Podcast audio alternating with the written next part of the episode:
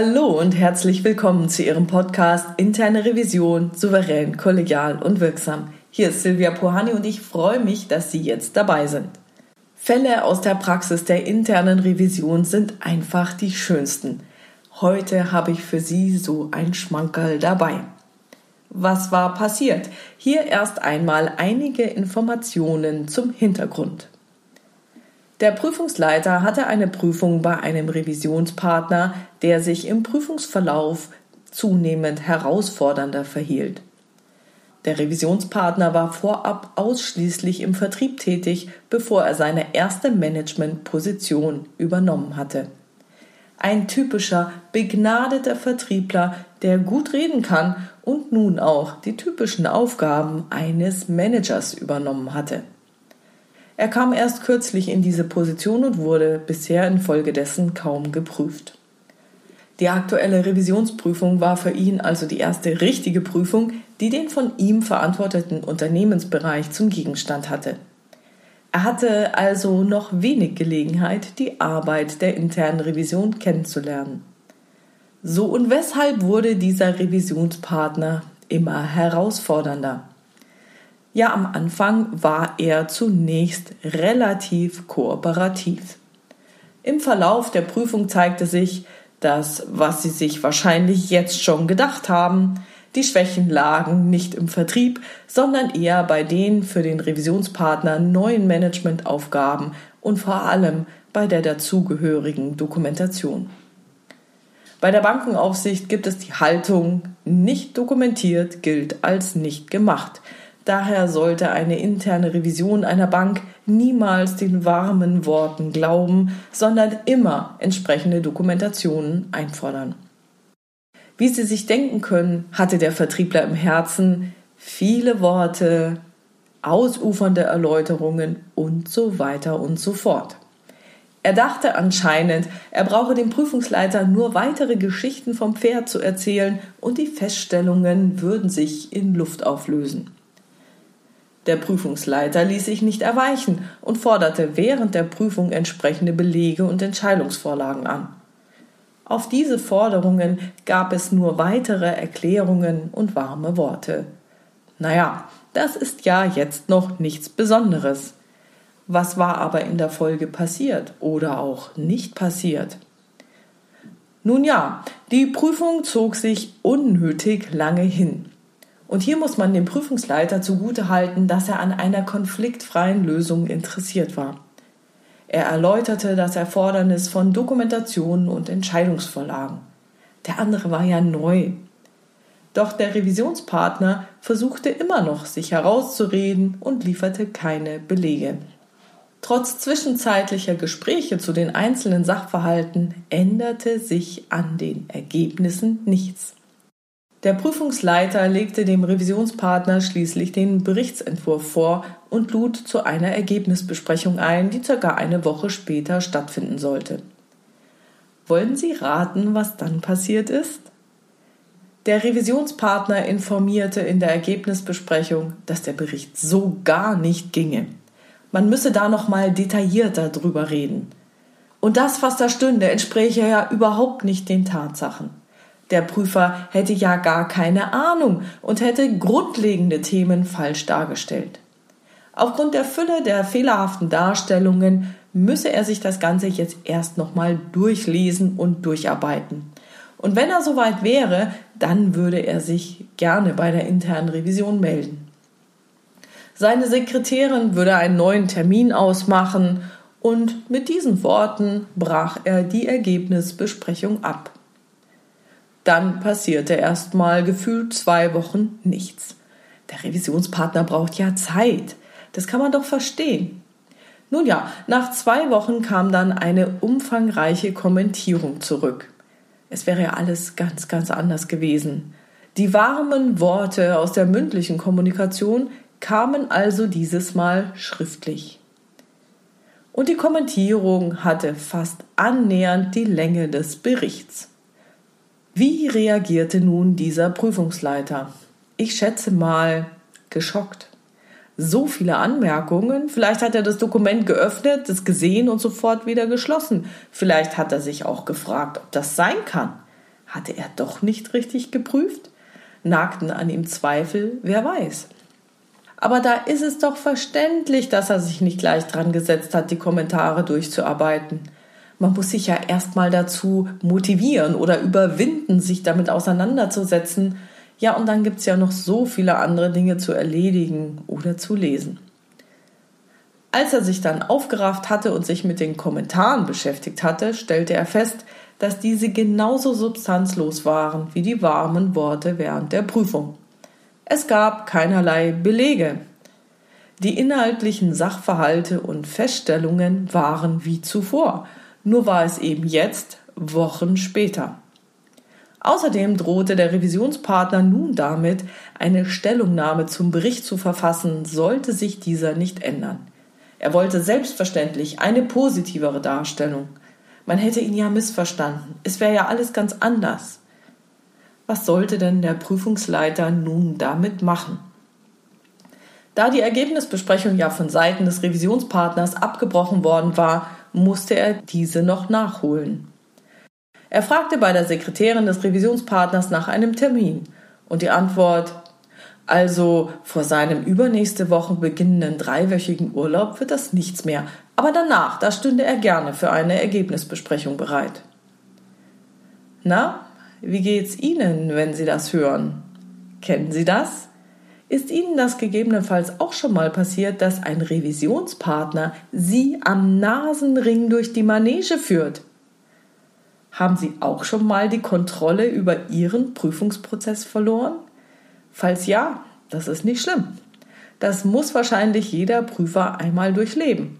Was schlimm wäre, ist, wenn es Ihnen öfter passieren würde. Warum? Es liegt nicht nur am Revisionspartner. Es liegt vor allem auch daran, dass Sie das mit sich machen lassen. Ja, ich weiß, ich kenne jetzt Ihre Argumente. Ich höre sie schon. Ein Dissens ist bei uns verboten. Ich muss mich mit dem Revisionspartner einigen. Was soll ich denn machen, wenn der keine Zeit hat?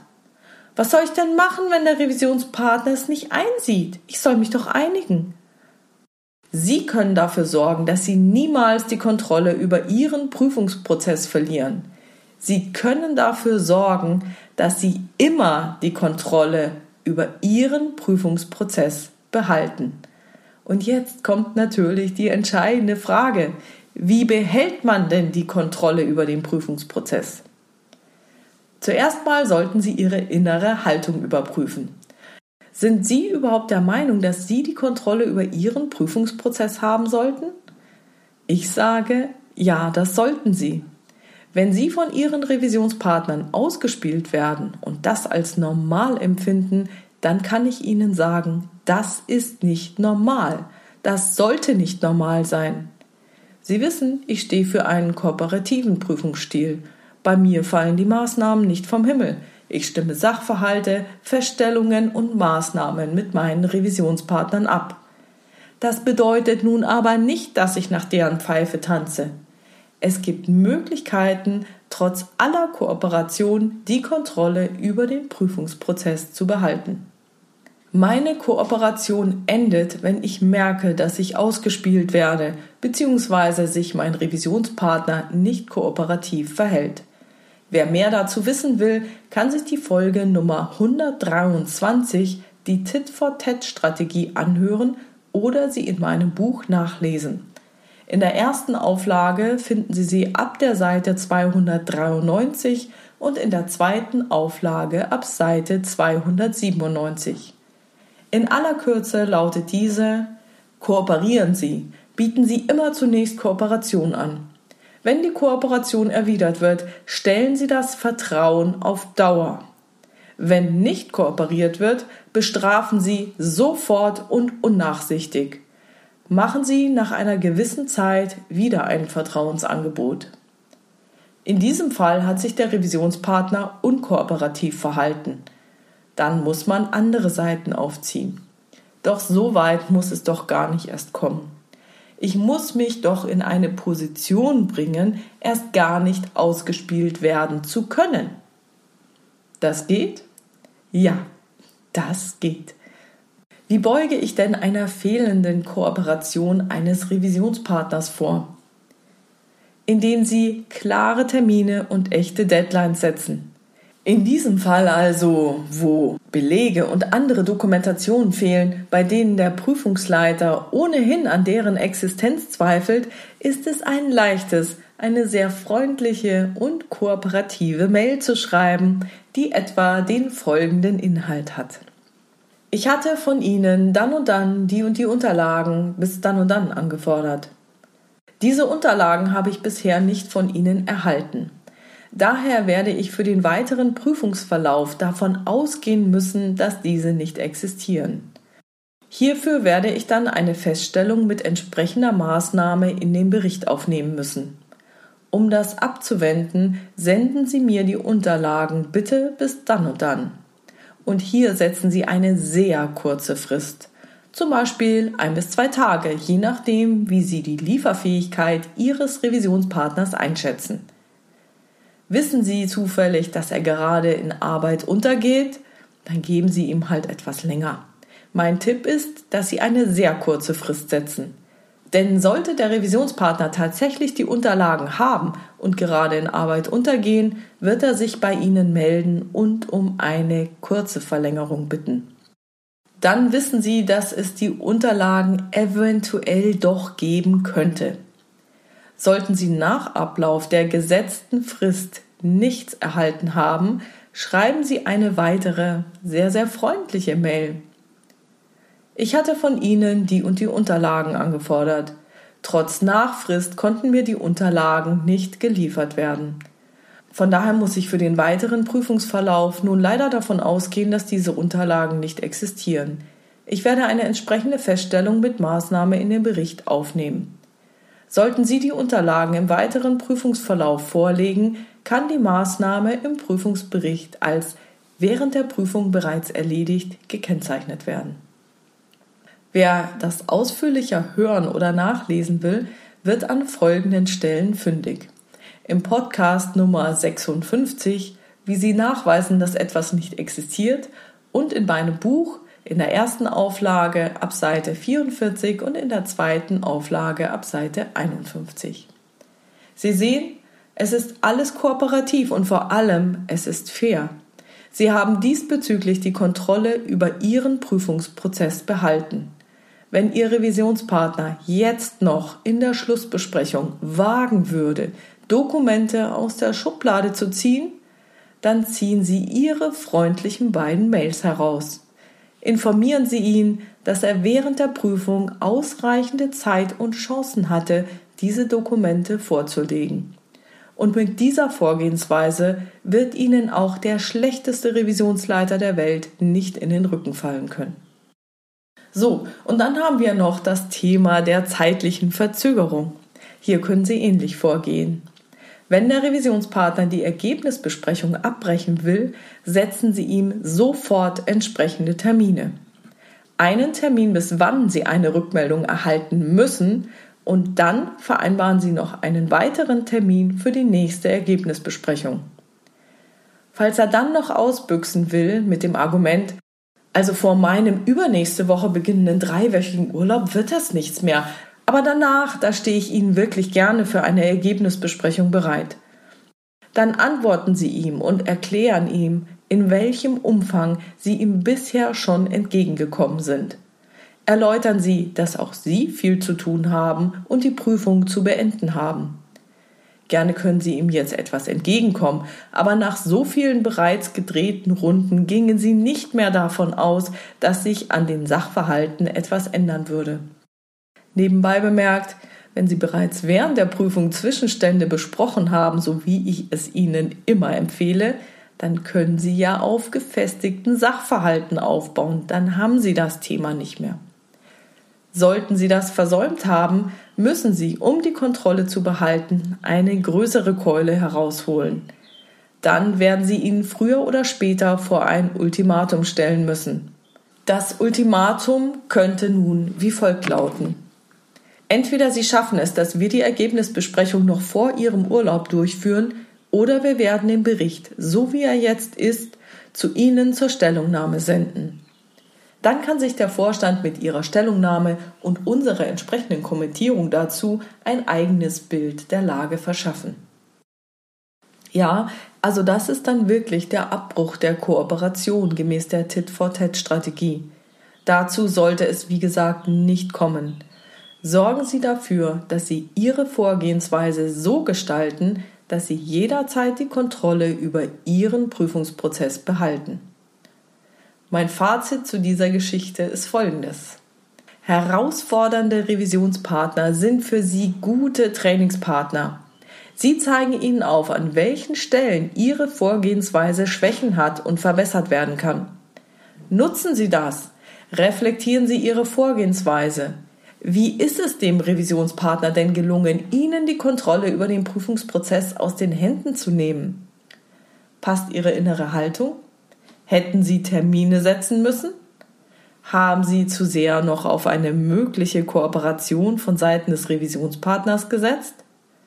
Waren Sie zu wenig konsequent? Konnte Ihr Revisionspartner Sie sogar noch vor Ihrem Chef in der Schlussbesprechung vorführen? Je herausfordernder ein Revisionspartner ist, umso besser eignet er sich als Trainingspartner und Qualifikationshilfe für Sie. Je schwieriger es wird, umso ausgeklügelter wird Ihre Vorgehensweise werden. Und die darf so gut wie immer kooperativ bleiben. Bei einer ausgeklügelten und immer fairen Vorgehensweise hat Ihr Revisionspartner keine echten Gründe, sich über Sie zu beschweren.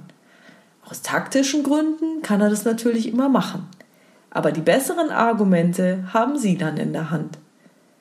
So, das war's schon wieder für heute. Also, wenn sie nun der Meinung ist, alles schön und gut, aber bei mir ist es total anders, dann nutzen Sie gerne die Möglichkeit, sich von mir coachen oder beraten zu lassen und kontaktieren mich. Ansonsten freue ich mich natürlich über Ihre Ideen, Gedanken, Kommentare auf meiner Webpage oder in der LinkedIn-Gruppe Interne Revision souverän, kollegial und wirksam unter dem Post zu diesem Podcast. Herzlichen Dank. Lassen Sie uns gemeinsam besser werden. Tragen Sie sich gerne für meinen Newsletter auf www.purani.com ein und ich verspreche Ihnen, ich werde Sie nicht zuspammen. Wenn Sie mit mir in Kontakt treten wollen, schreiben Sie mir eine Mail an info@puhani.com oder nutzen das Kontaktformular auf meiner Webpage. Wenn Sie eine E-Mail-Adresse angeben, dann kann ich Ihnen auch antworten. Wenn nicht, habe ich eine anonyme Rückmeldung von Ihnen erhalten. Teilen Sie diesen wichtigen Podcast gerne unter Ihren Revisionskollegen. Und vielen, vielen Dank für Ihre wunderbaren Rückmeldungen und Bewertungen. Und ich freue mich immer, wenn ich von Ihnen höre und insbesondere, wenn Sie bereit sind, ein Statement auf meiner Webpage zu hinterlassen mit Ihrem Namen. Das ist wirklich super. Also bleiben Sie dran und hören Sie gerne wieder rein in Ihren Podcast Interne Revision souverän, kollegial und wirksam. Mein Name ist Silvia Pohani und ich wünsche Ihnen erfolgreiche Prüfungsprozesse.